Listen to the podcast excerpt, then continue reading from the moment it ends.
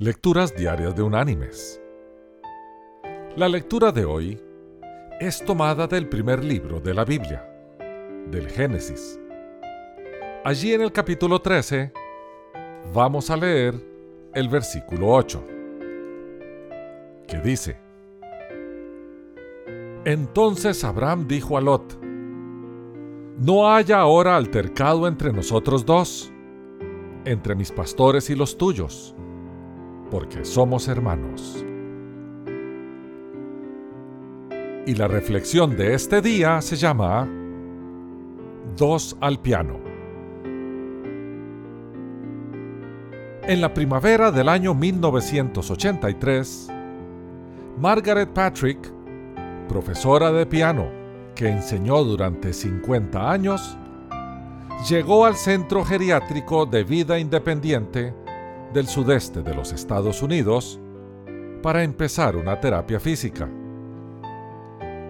Un año antes, había tenido un derrame cerebral que la dejó discapacitada en su lado derecho e incapaz de hablar. Después de meses en el hospital, regresó a su casa en Inglewood, New Jersey.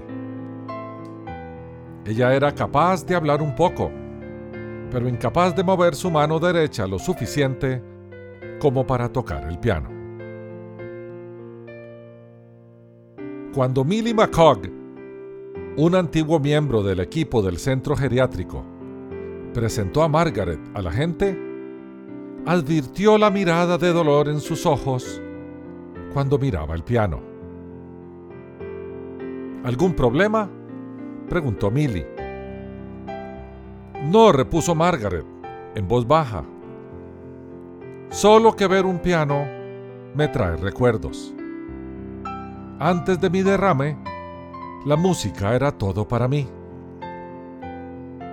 Millie miró la inutilizada mano derecha de Margaret, mientras la mujer negra le contaba algunos de los momentos culminantes de su carrera musical. De pronto Millie dijo, Espere aquí, enseguida vuelvo. Volvió a los pocos minutos, seguido de cerca por una mujer bajita de cabellos blancos y gruesos anteojos. La mujer se ayudaba a caminar con un andador. Margaret Patrick, dijo Millie, te presento a Ruth Eisenberg.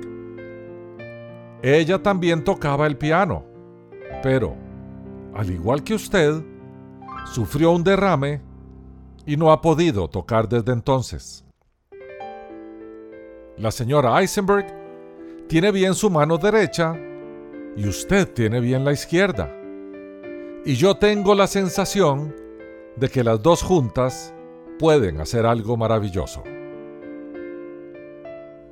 Las dos se sentaron al piano, dos manos sanas, una con largos dedos negros llenos de gracia, la otra con cortos y regordetes dedos blancos. Se movieron rítmicamente a lo largo de las teclas de marfil y ébano. Desde ese día, se sentaron juntas al teclado cientos de veces. La mano derecha inútil de Margaret alrededor de la espalda de Ruth la mano izquierda paralizada de Ruth en la rodilla de Margaret, mientras su mano buena tocaba la melodía y la mano buena de Margaret ejecutaba el acompañamiento. Compartiendo la banqueta del piano, Ruth oyó a Margaret decir, mi música me había sido arrebatada, pero Dios me dio a Ruth. Y evidentemente, Parte de la fe de Margaret se le contagió a Ruth mientras se sentaban juntas durante los últimos cinco años. Porque Ruth entonces afirmó, lo que nos reunió fue un milagro de Dios. Comenzaron a practicar en el Senior Center y ocasionalmente en el apartamento de Eisenberg.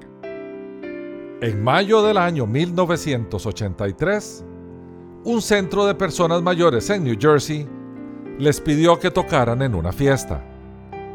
Su historia apareció en los periódicos locales y comenzaron a recibir invitaciones para tocar en otros hospitales de la zona y centros de la tercera edad.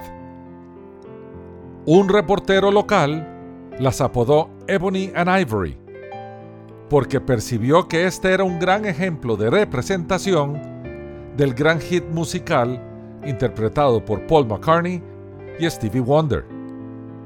Y el nombre se les quedó. Su historia se convirtió en nacional después de ser publicada por el New York Times.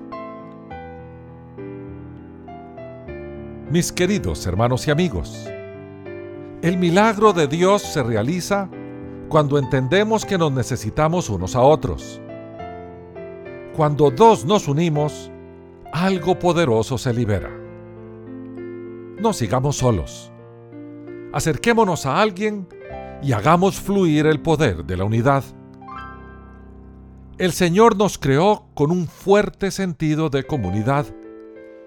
De hecho, la iglesia local, modelada por los primeros cristianos, no es más que una comunidad de fe. Sigamos ese modelo y seamos ejemplos para un mundo que nos observa.